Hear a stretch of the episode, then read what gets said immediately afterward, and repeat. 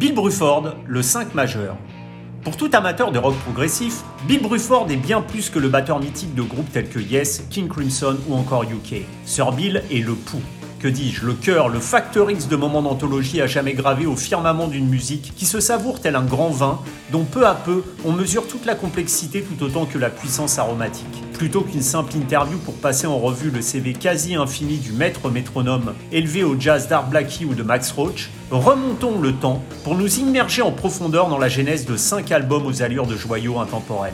Au menu, rien de moins que Close to the Edge de Yes, Red de King Crimson, l'album éponyme de UK, One of a Kind signé Bill Bruford et enfin Sound of Surprise de Earthworks. Prêt pour une dégustation 3 étoiles? Une interview signée Agent d'entretien.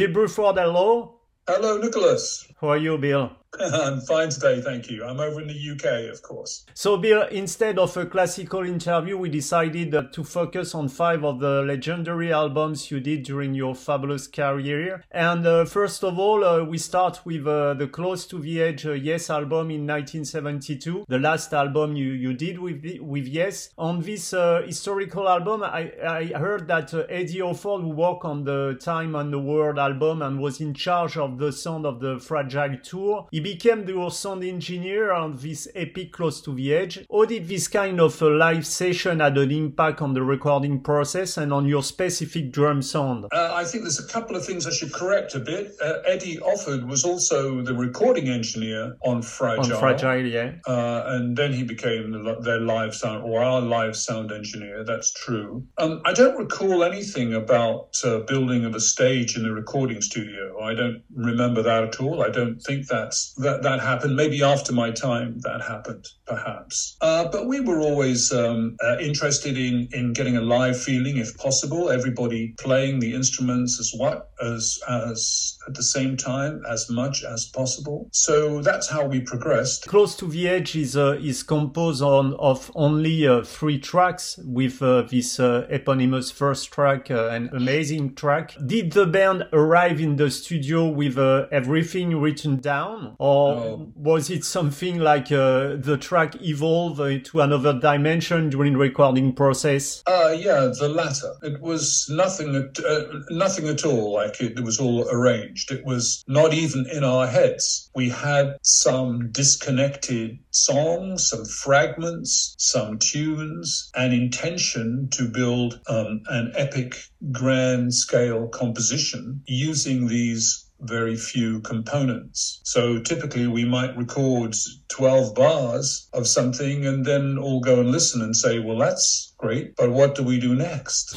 and uh, this was a very slow, lengthy process of trial and error using a lot of tape editing. So, you know, we would try this section to that section and then edit it and then maybe change key and try another section, but that didn't work. And so it was a very long, slow uh, process. We had heard that Simon and Garfunkel had taken three months in the studio, which now, of course, is nothing. Uh, three months in the studio to record Bridge Over Troubled Water. And by golly, we were going to take longer than Simon and Garfunkel, I'll tell you that. And how long did you stay in the studio for the recording process of Close to the Edge? Probably three months and one day, I so imagine. It, so it was more than uh, Simon and Garfunkel. And, yeah, indeed. yeah. so, and, and the recording has been qualified, as you said, uh, as close to the edge in any terms, and you even compared this uh, recording as climbing the Mount Everest. Close to the Edge is celebrating uh, this year the 50th uh, anniversary. Or do you look back on this album, uh, which is clearly considered as one of the masterpieces of uh, prog rock music? Yeah, I really look back on it with great affection. Um, I loved it. I, I think it was a great success. I was astonished that we managed to do it. Clearly, the wind was in our in our sails and blowing in the right direction. But would I want to do that again?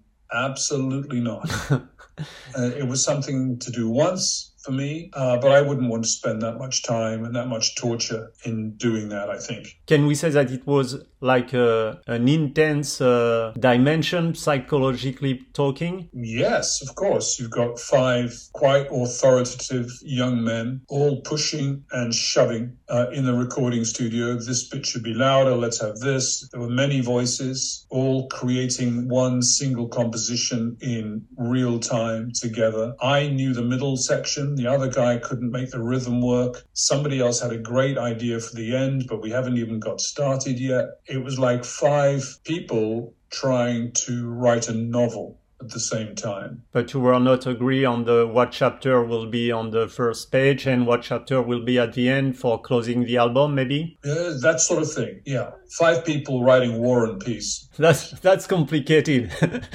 yeah, because that's that's quite a novel. Uh, Bill, you said on uh, you and I, you said in an interview that it seems to me we sit on the groove. I'm well behind the beat, though it's a passage I play, and if you, I want to remember good times with the band, and it was before the automation and clicks tracks, uh, which I use a lot now. Even if close to the edge was, uh, as you were saying, a long gestation, it was to me like uh, it sounds like now uh, like a complete music freedom. Was the audio session like, even if you said it was tension sometimes, it was kind of an emulation between all the musicians to push the boundaries of the recording process to its limits? Yes, I would think that's very fair. We were uh, very ambitious, shall we say. And the ambition came mostly from Jon Anderson, uh, who knew no boundaries in his ambition to make this grand work. Unfortunately for him, uh, he had to depend on us, we musicians, to realize his grand ambition. So clearly, this was going to be quite difficult for him. But I should say, be careful with this word freedom. You know, was this a music freedom in some way? There were constraints all over the place constraints uh, and expectations of the intentions of the performers, expectations of the record company, time constraints, cost constraints, performer skill level constraints, etc. So it's not exactly freedom. When you're making something like this, you know, five guys all writing War and Peace, you can see that there are going to be a lot of constraints there. So not quite freedom, but the only people I think we didn't consider perhaps was the listener. We considered only what we wanted to hear. We didn't consider what the record company wanted. They didn't say anything. We didn't consider what the manager wanted, only what we five could agree was what we wanted. So yes, I suppose there was some some uh, some freedom, but bear in mind there are those constraints. So so Jon Anderson wanted to be the Tolstoy of of yes, that's, that's what we can say. Tolstoy Anderson. Tolstoy, yeah.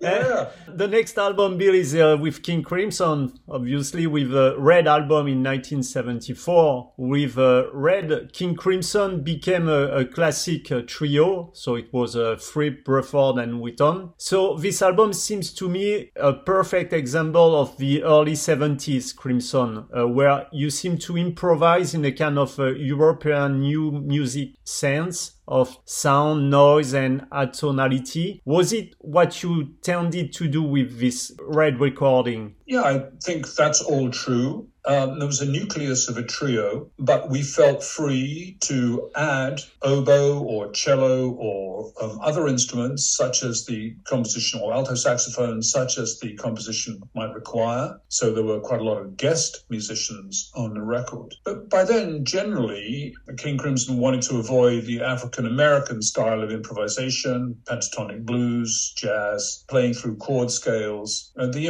blues improvisation of the Eric Clapton variety. Uh, obviously, we weren't in that ballpark at all. We wanted to leave that stuff out, although we could do that, but we didn't want to do that. And espouse more of what you say as the you know European idea of a little bit of atonality, some European sonorities, the things you, you might use such as whole tone scales, scale patterns and only repeat after several octaves, prepared drum kits, trashy metals, elements from, if you like, European avant-garde. Yes, so there was a, a that was going on in the band at the time. Yes, and, and maybe Bill, if close to the edge was a kind of a limited freedom, as you said, it comes to my mind when I listen to the Red album that uh, there is like a complete musical freedom. At that time, when, when you thought of improvisation, as you said, you were more thinking about saxophone on piano with jazz. But with King Crimson, it seems that you adapted this concept of improvisation to other instruments such as guitar or bass. Was King Crimson the concept of uh, jazz improvisation turned to rock music? Well, I think that is too simplistic. And you assume, or you think we assume, we, nobody assumed that the borders between jazz and rock were uncontested and everybody knew which was which. That's not the case at all. There is a grey area between jazz and rock.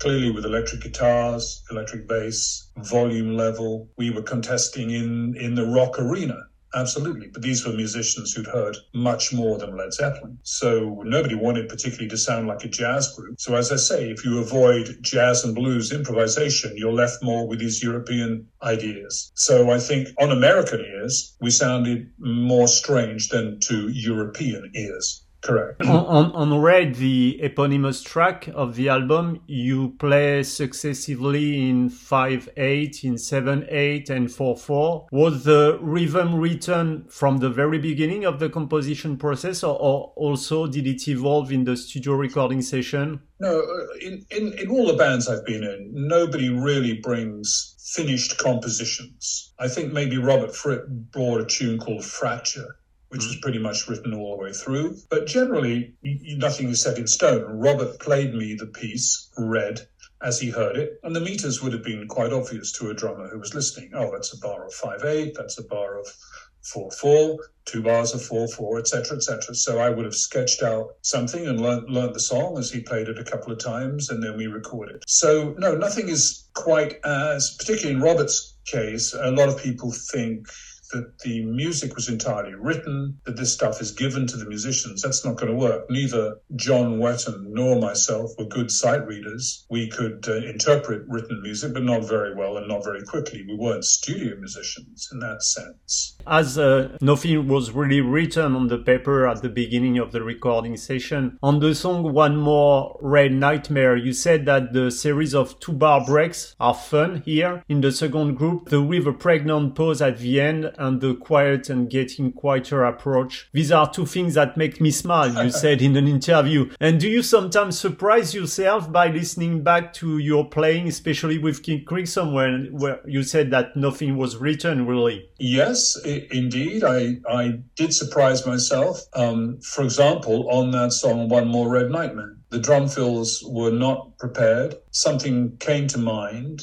And luckily, at that place, at that time, I had the appropriate skills to execute the idea, even as it was being played. So you're not thinking in the front of the brain. You're performing, you're in the moment, your legs and hands do something that you've trained them to do when uh, confronted with a typical music situation like that. And happily, it was a good day. Sometimes you have a good day, sometimes not a good day. And also, it's interesting how your attitude changes after about 10 years when you've forgotten the recording process. You put the music away, and 50 years later, you hear close to the edge, and you say, Oh, that's not quite good. I like that. You know, that's quite nice. And I've forgotten, you know, where the edits are, and I don't care. I'm not looking for those problems. And you hear it fresh, more like a listener did on day one. Whereas the person who's created it doesn't really hear it at all or get to like it at all for about 10 years, I think. On 1978, uh,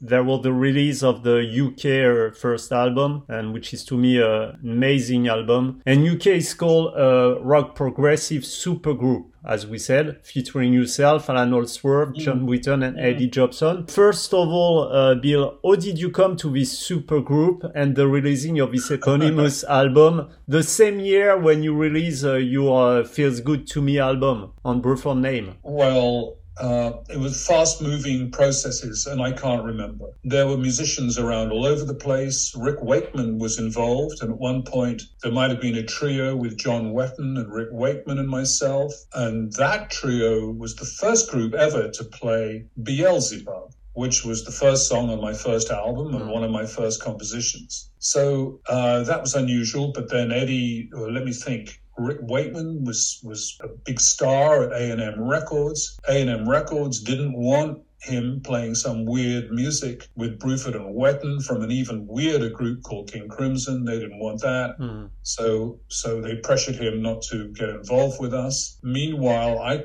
can't remember the precise chronology, but I'd already used Allan Holdsworth on Feels Good to Me my first record. UK was founded by John Wett, who invited me and suggested we borrow or steal Eddie Jobson from Frank Zappa. Uh, Eddie was the violin player and keyboard player, very talented. But sensing that this would lead, I think, too far into the realm of pop music, I suggested Allan Holdsworth as the fourth member and as a counterweight to the very pop orientated Eddie Jobs. In the way that these things work, the label would have wanted uh, an album first before it invested in the group. So we went into the studio to do the album UK. And that was the same studio in which I'd done Feels Good to Me. And subsequently, after UK, I did One of a Kind with my mm. own band, Bruford. Mm. So I practically had a bed in there you know, I practically slept in the studio. It was a very fertile period for me, actually. I did three albums and fathered two children in the two years around 1977 to 79. And Bill, you said concerning you were talking about Allan Holdsworth that is not only was your favorite guitarist, but it was criminally obvious that the Americans had never heard anything like him. Mm. and he was picked up later by the, for example, Van Halen or Al Di Meola.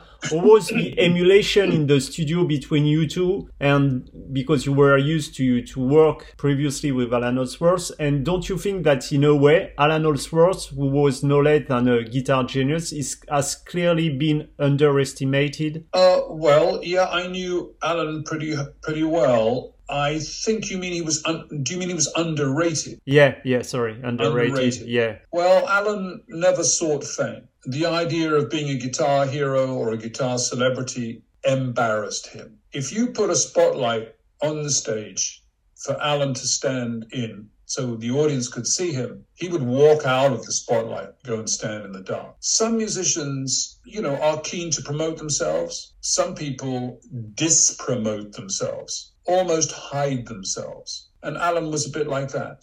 You shine a light on him and he would disappear. Eddie Van Halen uh, in America thought that Allan was just like everybody else and would perform according to record industry behaviors and would come to America be thrilled to sign a big recording contract with Warner Records. And Allan did, but then immediately hated everything and regretted the whole thing. So it was always difficult with Allan. But then, you know, he was a bit of a genius. So yeah, you, clearly. You forgive him everything. Hmm. I do.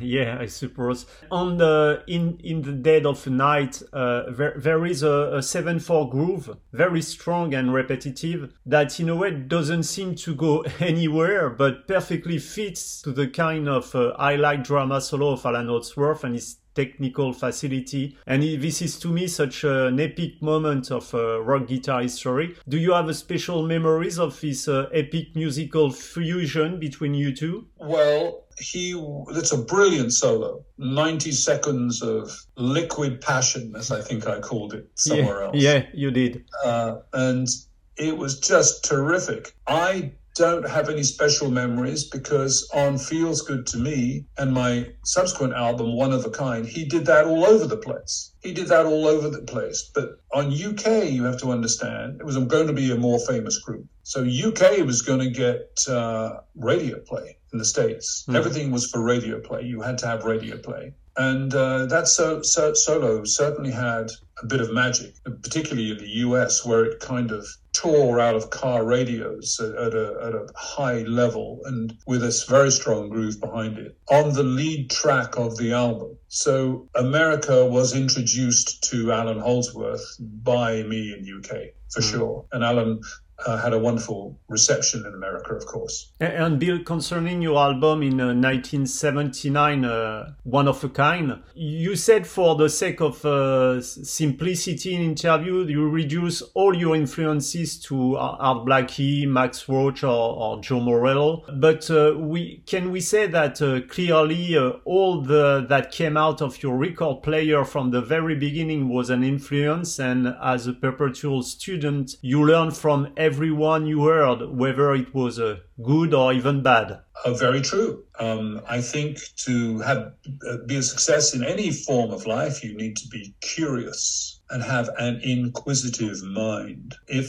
some report, some performance you, you, you like, you need to know why you like it. Why, what has reached you about it? If some performer or performance repels you, why is that? What is he or she doing that is so offensive or repellent. And if I had a, suggestion for young people, young musicians I speak to all the time, it would be to listen more broadly to more types of music without making judgment. Whether you like the music you are listening to or not is irrelevant. Why is the musician playing what they're playing?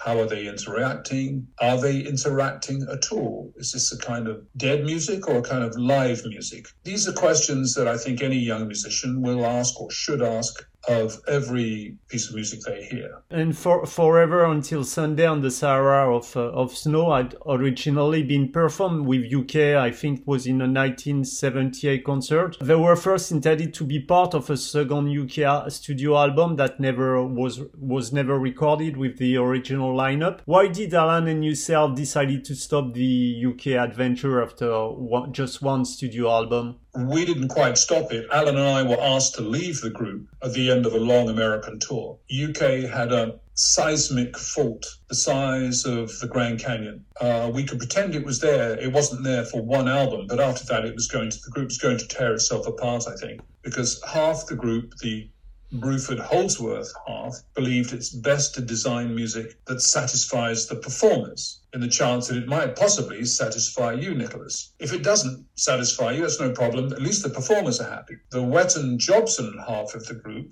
thought exactly the opposite. You design the music for what you think the listener may want to hear. If he or she hates it or ignores it, then unfortunately no one is happy. So there's a difference in philosophy about how and why we're making music. Yeah, I do understand. I'm gonna skip to uh, you know the the Bill Bruford Earthworks Sound of Surprise on 2001 yeah. and the Earthworks adventure that uh, began in uh, 1987 with its uh, eponymous album is your last uh, musical adventure. It seems whether the band with whom you played that your general guiding principle remained the same with Earthworks as it has been from the very beginning. How can I best contribute to the art of the drummer? Was it this question that you had in mind throughout your whole career? Oh, yeah. I think all I wanted to do really was to make a contribution, uh, to be so that to, to move drumming forward to some degree, so that you could point to it and say, oh, yeah, this, this is happening because Bill Bruford helped move this forward. I wanted to be useful, uh, useful to the band members, useful to the song, useful to the percussion community, useful to drumming. That's what you pay me for. That's that's that's what my job is. My job is not to be famous. My job is to be useful. And you still are, indeed. And, and, Bill, switching from uh, from uh, being the drummer of a rock band to to a classic jazz band can be quite complex. We know that people like to label music in any case. Uh, did you have to work twice as hard to overcome the natural uh, defensiveness about the classical cliche like rock musician who are on vacation?